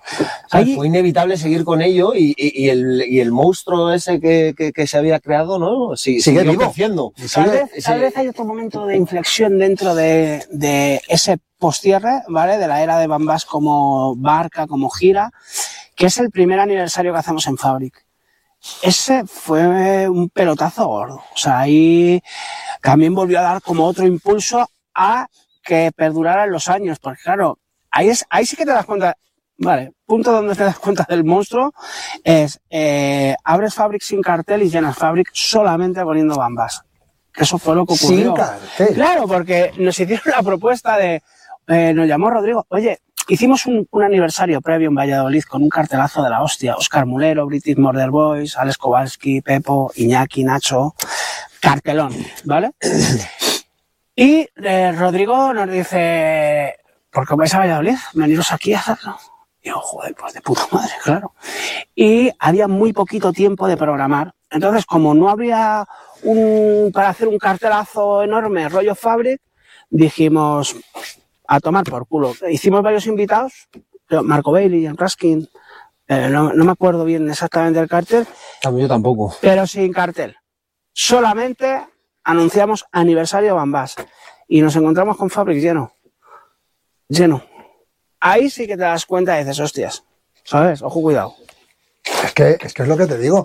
Entonces, el futuro de hoy en día de Bambas es que me parece, quizá ahora ya he entendido un concepto, Javichi, que yo no entendía, porque yo nunca, yo, a mí cuando se cierra algo y mata, de una forma, de, pasa que si tú cierras un local, de alguna forma la música electrónica se daña, o, o muere, o, o- Mm, o se va al olvido. Pero hoy en día he entendido que quizá el objetivo hoy de Bambas es recordarla cada año con un cartel espectacular y solamente una vez al año y Exactamente. Esa es la. Podríamos hacer muchas más cosas. Tenemos peticiones de salas para hacer más cosas, pero lo bonito es eso. Ojo, recordarla mirando hacia adelante. Esto es importante, esa puntualización. No solamente incaustrándonos en lo de atrás. ¿Qué haría Bambás en el 2023 si estuviera abierto? Es que es un concepto, es que lo has dicho antes al principio de la Sí. entrevista. Es decir, a ver, Bambas, lo hemos dicho antes, y, lo- y- y creo que ese es quizá el concepto bonito, ¿no? Es, no es vais a venir a Bambas y vais a escuchar Bambas. Vais a venir a Bambas, pero con la actualización del 2023, del Sí, 2024. haciendo guiños hacia abajo, hacia, hacia abajo, atrás. claro. O sea, lo que yo siempre digo, la frase exacta es mirar hacia atrás para mirar hacia adelante. Ese es un poco el recorrido de la noche que. Sí, digamos que no es un remember, es decir, eh, Bamba sigue con el concepto de que da cabida a, a música actual. Y, a- y hay una pregunta. Y, hay una pregunta que ahora mismo tú no la has hecho, que yo la voy a hacer, que no sé si tú lo sabrás. Javichi, eres de Bambás. Eres Bambás.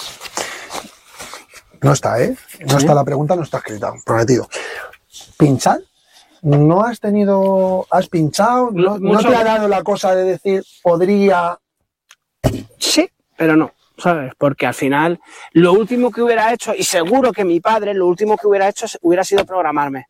No por nada, sino porque siempre he tenido una educación que agradezco enormemente, férrea y ciertamente estricta, y, y yo tampoco lo haría con mis hijos. Tú, si quieres pinchar, vas- te van a contratar fuera, pero aquí no. Aquí cuando seas una estrella, ¿vale? Yo creo que es beneficioso. Hombre, claro que es ¿sabes? O sea, beneficioso. no, eh, ¿Qué se lo das? Hecho, ¿sabes? En plan. Ya, No. mira, el niño que ya Eh, ha tenido el, el niño de sí. Bambás, ¿cómo no va a crecer? O sea, no. Oye, pues no, es una no. filosofía bien pensada. ¿eh? Hombre, yo creo una que es la suya. que yo Y- creo que se debería de generalizar, ¿no? Claro. Sí, de verdad que no solamente en este, en este mundillo, ¿no? En, todo. en Claro. todo, ¿no? Las cosas cuestan. joder, Eso las es, eso Sí, es. tienes eso que es. currar. Eso es. Que ahora de repente eres una estrella y tienes el don y, y haces un musicón que lo flipas. Tranquilo, que vas a triunfar porque lo tienes. Pero cuando triunfes en Tresor o cuando te programe Agua ¿no? Eh, vienes yo te, y te pago el caché. Hablo con tu manager, aunque seas mi hijo, pero yo hablo con tu manager y vienes. Eso es como debería de ser. Y pinchar, pues bueno, siempre he pinchado un poco. Ahora pincho más desde que me cambié de casa y tal, que tengo un espacio. Pues pincho más, pero fíjate ahora, los casi 40, ¿no? Sí, y no Sí. vas a, y no has eh, Ah, una Mira, cosa es que un día le diga a Iñaki. harás un guiño en el déjame 40 ponerme aniversario. dos discos, pero yo no me voy a poner en el cartel, ¿sabes lo que te digo? No, a lo mejor- hemos pinchado juntos. Sí, habrá un guiño, ¿eh? en el 40, sí, en el 40 sí. aniversario se habrá un guiño. Hombre, estaría bien. Yo te Dos animo, yo te disquillos. animo a que lo hagas si te apetece. Sí, bueno, ya ve, todo se verá, ¿sabes? Todo se verá. ¿Sabes? Eh, Lo mío es trabajar y hacer y estar en, en el el background, Es- en el- es- es- al detrás. em, Javichi, y cuando imagino que durante 365 días del año, ¿qué haces? Igual que se lo voy a preguntar ahora, cuando, ¿cómo desconectas? ¿Hay algún momento en el que desconectes, vas a pasear, haces Sí, bici. claro, yo... Eh, ¿Qué hobbies son los que tiene Javichi Mira, cuando no soy- está pensando en bambas? Soy un flipado de Star Wars, me flipa hacer Legos de Star Wars. No jodas. Sí, qué guapo. sí, sí, tengo una colección enorme de naves de Star Wars de Lego. Eh, bueno, me gusta, tengo otros negocios que también me apasiona gestionar. La gestión de negocio como tal me apasiona. Y luego, evidentemente, mi familia, mis hijos, mis paseos, mis perros. eh, esa es un poco mi película de... Joder, qué guapo. Sí, sí. Ahora le estoy dando a la Play, que nunca le había dado a la Play, pero con los niños, ¿sabes? Pues un poco... Sí, no, es que ahora mismo, tío. Sí, yo no. es que tampoco sido Algún dibujo animado también verás. Sí, la patrulla canina ya Eh, la patrulla canina la tiene. Pero ya sabes, la tengo Y, ya. y yo te voy a hablar Sí. como padre. Eh, yo me acuerdo que uno de mis hijos, el mayor, en, salió la película de Cars, que seguramente que esto que Me te voy a contar. todas, ¿eh? sí. Y termina la película, ponla otra vez. Y termina, ponla otra vez. Estás buscando una cosa en Netflix y ve a Cars. Vamos, Dios, ya la hemos visto 15. sí, sí. Y que eso es lo bonito. sí.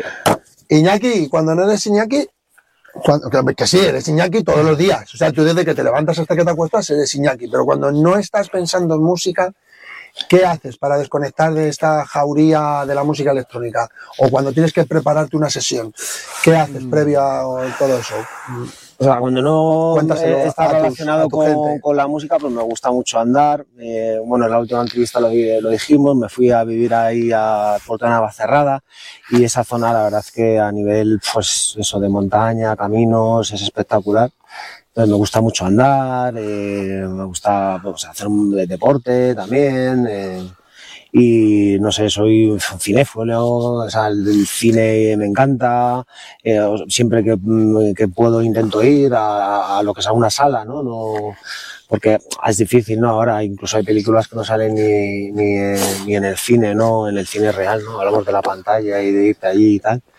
Y eso es lo que, lo, lo que me gusta, estar con mi familia, estar con mi pareja y disfrutar de mi familia, de mi pareja, esas cosas. Qué hogareño eres. Oye, Sí, eso em, me vas a permitir, tío, lo tengo que preguntar. Hemos visto en redes sociales un pedazo de mega estudio. Sí, tío, muy contento. que estás pensando en hacer algo musical para este 2024? Sí, lo primero es agradecer a Mary, que es mi pareja, que me ha ayudado a construir eh, ese, ese estudio. Muchas gracias, cariño. Y Perdona. Sí, sí, exactamente. No te lo preguntes. Yo opino hay, un mismo, pato, ¿no? hay un pato preguntando. Yo- yo opino ¿Es lo Iñaki mismo. Villasante y Javichi? Sí, sí, son Javichi de Bambas e Iñaki Villasante. Es que estaba ahí un poco alterado. Luego te firma un autógrafo. Y nada, y pues ella me ayuda muchísimo. Ella además eh, eh, toca de oído. Es, es- es una persona que no ha estudiado ni nada, pero te, le dices una melodía y te la saca. Estamos haciendo música juntos y, y bueno, me ha ayudado muchísimo a construir ese estudio que has visto por las redes. Es- estamos muy contentos. Y, y bueno, y, y estoy aparte con el proyecto con ella porque estamos haciendo música juntos, nos hemos puesto un nombre, se llama Tacma. Y pues estoy eh, con lo que te comenté de, con Saúl, que es un grupo que, que se llama eh, Hidden Tracks. Y, Que eso va a y- salir. y, eh, es que no quiero yo ser. No, no, pero que está por ahí, por ahí. Ya no tiene que se va a salir ya. O sea, Vale. se va a mover por las redes, se va a mover el sitio, es un sitio muy especial, es en Madrid, es por la tarde, con lo cual, bueno, eh, los padres como vosotros eh, a lo mejor es, eh, os viene mejor, siempre hay que dejarlo a lo mejor con los abuelos. Si es que sabes lo que pasa, Pero- que estamos viviendo una época, y esa sí que es buena, Javichi, cuidado, que ya desde pospandemia ha aparecido el término guapo, para los que ya tenemos 40 y 45 como yo, que ha aparecido el término no, guapo, ¿eh? ese de, sí, no, pero el término este guapo que te va a gustar a ti, eso del tardeo, el tardeo. Claro, Hostia, te vas a las 6 de la tarde, te vas a las 12 de la que uno ya tiene sus achaques, y a las 12 de la noche te metes en la cama. Suave, ¿eh? ¿eh? Suave, bien. Es Sí, guapísimo, ¿eh? Por, eso lo he mencionado. Además, es, es, es un rollo, pues eso, que son un poco todas nuestras influencias. Eh, Saúl ha tocado muchos grupos de rock y, pues eso, ¿sabes? Eh, pues eh, tocamos, eh, bueno, y, o hacemos cosas tipo, pues más cañeras, tipo, no sé, de Prodigy, de Ch- de Chemical Brothers, eh, eh, de Pitch Mode. Tenemos incluso una canción que, que es medio ambient. Y, eso, y, ese estudio pues ha sido creado con, mucho cariño y con mucha ilusión y, nosotros que nos alegramos, yo, yo personalmente, tío, me alegro de verte, de verte, de verte tan feliz. Eh, Javichi, después de esta entrevista le vamos a mandar los nombres porque vamos a ir a, disfrutar de Bambas. Creo que, mm, cuidado, voy a hacerte una cosa. Ahí a este la música electrónica le gusta lo mismo que pincharse los ojos con un alfiler. Es decir, poco. ¿A quién? A Esther. Ah, ah. Pero cuando vea el ambientazo y cuando vea mm, la familia que... Esta vez te vienes a que sí, Esther. Esta, esta se viene, esta se viene. Em, estaremos el día 9 y no me gusta... encantado de que estéis y seis recibidos con los brazos abiertos. Y, y, lo que te iba a decir, tío, mm, gracias gracias. Había una frase por ahí, no sé dónde la leí, o, o un grupo musical que decía eso de gracias por existir. Y creo que lo que yo te voy a decir ahora mismo, creo que es lo que pueden pensar todas las almas de Bambá. Yo creo que gracias por existir, gracias por darnos los mejores años de nuestra vida, gracias por demostrarnos que con, que con un poquito de humildad, cariño, amor y pasión se pueden llegar a construir una familia mm, universal eh, creo que Bambas es universal. Creo que mm, deberíais de, tener ese reconocimiento en todos los lugares públicos como zona de baile, incluso más grandes que nosotros, porque creo que lo que habéis hecho es un trabajo pues que no te puedo decir ¿Qué te voy a decir? gracias. de las gracias las damos nosotros, de verdad, de verdad, porque claro, te dicen estas cosas y dices, joder, todo tiene su, recompensa, ¿no? Y, y, bueno, que haya gente como tú o gente como el público que nos acompaña, ¿no? Pues al final eso es lo que nosotros tenemos que agradecer. Al final trabajamos para, para ello, ¿eh? Para... Es que además es lo mismo que decía Spiderman, una, un gran poder conlleva una gran responsabilidad y tenéis una gran responsabilidad porque tenéis un gran poder de emocionar a la gente. gracias, gracias. Vamos a seguir intentándolo hacer y, mientras la gente esté ahí, nosotros estaremos. Estaremos, estaremos. Gracias. muchas gracias, tío, por todo. Gracias, Por haberte desplazado aquí a Mordor, allí en aquella columna de allí da la vuelta al aire y vuelves para Madrid. Em, Iñaki, ¿qué quieres que te diga, tío? Em,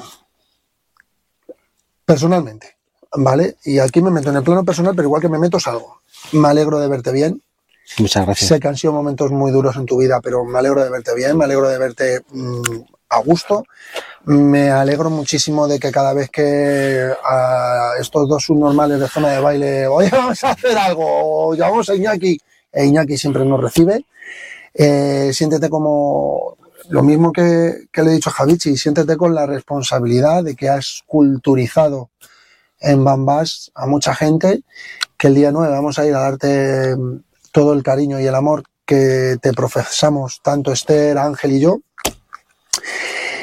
Y que quiero verte, quiero verte con ese proyecto TACMA, quiero verte en ese estudio, quiero verte que empieces a sacar cosas y quiero que disfrutes de lo más bonito que tienes, tío, que es eh, esa humildad y esa llanura y esa forma de ponerte en la mesa, en los platos y decir, ahí está Iñaki Villasante. Muchas gracias. Señor. Muchas gracias. Nos vemos. David, muchas gracias. A ti, siempre por venir.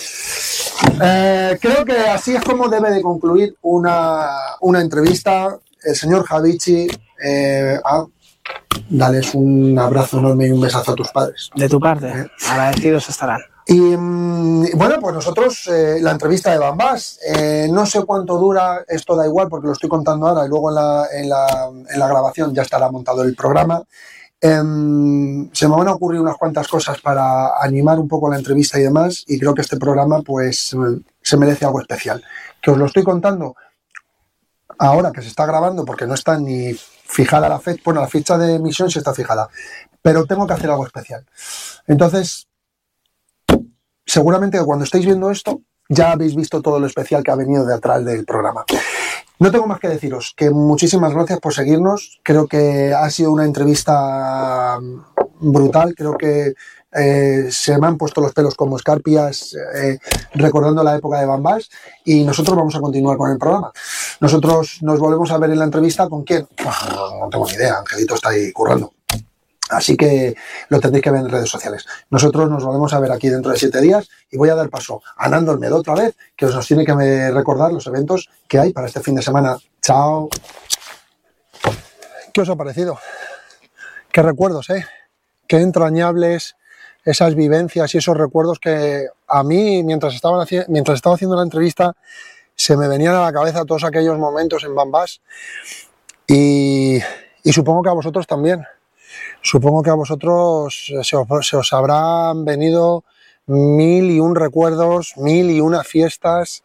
Creo que no se podía pedir más. Em, lo, han, lo han explicado de una forma espectacular y qué mejor forma que tener a, la segunda generación de Bambas y al señor Iñaki Villasante, uno de los eh, artífices de que tú y yo bailáramos en Bambas. Ha sido espectacular. No tengo más que deciros que muchísimas gracias por, por, haber atendido la petición de zona de baile. Gracias eh, Iñaki, gracias Javichi por aceptar la invitación y gracias por el buen rato que, pasamos. Ha sido una entrevista muy, muy, muy bonita y con, mucho, con mucha magia, ¿vale? O sea, yo creo que lo hemos disfrutado bastante y, lo habréis disfrutado conmigo eh, todo lo que nos han todo lo que nos han contado. Brutalísimo eh, brutalísimo brutalísimo poder decir que hay una marca de música electrónica como es Bambas que lleva 39 años. Que no se os olvide 39 aniversario de Bambas en la sala Lab, en nuestra queridísima estación de Chamartín, eh, este 9 de diciembre. ¿Qué más se puede pedir? Pues que hay que ir, hay que estar y hay que disfrutar de esa fiesta y de esa magia. Y de lo que nos han dicho, eh, que siguen respetando esa bonita cosa que tiene Bambás de traer, de disfrutar de lo antiguo, pero también disfrutar de lo moderno, de las últimas tendencias. Y creo que esa es la magia que tiene Bambás. Gracias, de verdad, Javichi, por, por el trabajo, gracias a tus padres. Eh, me siento un privilegiado de poder haber eh, entrevistado a la segunda generación de la marca Bambas y creo que habéis hecho magia, habéis hecho magia. Con, aquella, con, con esta marca habéis hecho magia. Iñaki, ¿a ti qué te voy a decir? Que se te aprecia, que como te digo en la entrevista ya eres un colaborador más, porque siempre estás dispuesto a, echarnos una mano a zona de baile. Y la verdad que nos hemos sentido súper a gusto, cada vez que estamos eh, eh, para grabar algo siempre estás dispuesto, siempre son unas risas y siempre es un buen momento para poder compartir cosas contigo. La verdad que ha sido espectacular. Muchísimas gracias a los dos y nosotros pues tenemos que continuar. ¿Y qué es lo que viene ahora? Pues evidentemente los eventos recomendados para este fin de semana. Estos son los eventos recomendados de Zona de Baile para esta semana. Muy buenas tardes y bienvenidos a los eventos recomendados del fin de semana de Zona de Baile. Comenzamos en Madrid, en la sala Coco, en la calle Alcalá número 20. Mondo Disco, una sesión all night long con el señor Rigal que no te puedes perder. Más información en www.mondodisco.es. Continuamos en Madrid y nos vamos a la sala Siroco. Este día 2, este sábado día 2, vais a poder disfrutar de Joyride FM, Good Hands, Oswaldo y eh, podréis ver en su página web toda la información, puesto que en el cartel tenéis toda la información de eh, todos los eventos que tienen para este diciembre de este año 2023. Vamos ahora a continuar y nos vamos a ir a Barcelona, a la sala Input. Eh, este, este día 2 vais a contar con la fiesta Low Contact con el señor Francesco de la Delgarda, Kest y Cristian AB. Y para finalizar, pues nos vamos a ir al domingo, ya sabéis, espacio mítico en las, eh, en las tardes de Madrid, en la estación de Chamartín, en la sala Lab. Vais a poder disfrutar de, como no, Space of Sound. Artista invitada Rosy, una fiesta que le han llamado Live Art, con, los, eh, con la artista invitada Rosy, como os he dicho antes, y estará el señor Javier Coello, José Fajardo, L. Groove y en la Astral Run Alice B y Raisa. Y hasta aquí todos eh, los eventos recomendados para este fin de semana, sábado 2 y domingo 3. Y ya sabéis que nos volvemos a encontrar aquí dentro de 7 días. Si queréis más información, solo tenéis que meteros en la página de clubinspain.es y en la sección agenda tendréis muchas más fiestas y muchos más eventos recomendados. Disfrutar de este fin de semana, disfrutar de la música electrónica y nosotros, como os digo, nos veremos aquí dentro de 7 días. Bueno, pues em, esto, esto ha sido todo el capítulo de hoy de Zona de Baile. Espero que lo disfrutéis muchísimo. Espero que cuando salgáis este fin de semana en cualquiera de las muchas fiestas que tenéis lo paséis bien y, sepáis eh, disfrutar de la música electrónica en todas sus vertientes. La verdad que ha sido un placer inmenso poder haber tenido hoy en el programa a dos ilustres de la historia nacional de la música electrónica, como han sido Javichi y Iñaki Villasante. Ha sido brutalísimo, nos lo hemos pasado en grande y más en grande os contaré. Nos lo hemos pasado para poder grabar hoy los exteriores en zona de baile. Si me notáis fatigado, es porque esta toma que estamos haciendo era la última y teníamos que subir una rampa, ¿qué te digo yo? ¿Qué rampa teníamos que subir? Pero la hemos subido, hemos conseguido ah, hacer la toma, llegar hasta este final y lo que siempre os digo, si os queréis poner en contacto con Zona de Baile, aprovecho para daros el nuevo correo de Zona de Baile, ¿vale? Es muy sencillito, zona de baile arroba zonadebaile.org zona de baile arroba zonadebaile.org. Lo, lo pondremos aquí en pantalla para que os quedéis con la coplilla de este nuevo correo electrónico y estaremos encantados de recibir todas vuestras propuestas musicales, todos vuestros eventos, sugerencias y, ¿por qué no? ¿Tenéis alguna propuesta para zona de baile? ¿Algo que veáis que puede encajar en el programa? Eh, ¿Alguna sección para el programa? Pues no tenéis nada más que mandarnos un correo a zona de baile que se nos cae la cámara, que se nos cae la cámara. Eh, nos mandáis un pequeño vídeo, una pequeña introducción de lo que vais a hacer y estaremos encantados de teneros aquí en Zona de Baile. No me enrollo más, nos vemos aquí dentro de siete días. Chao.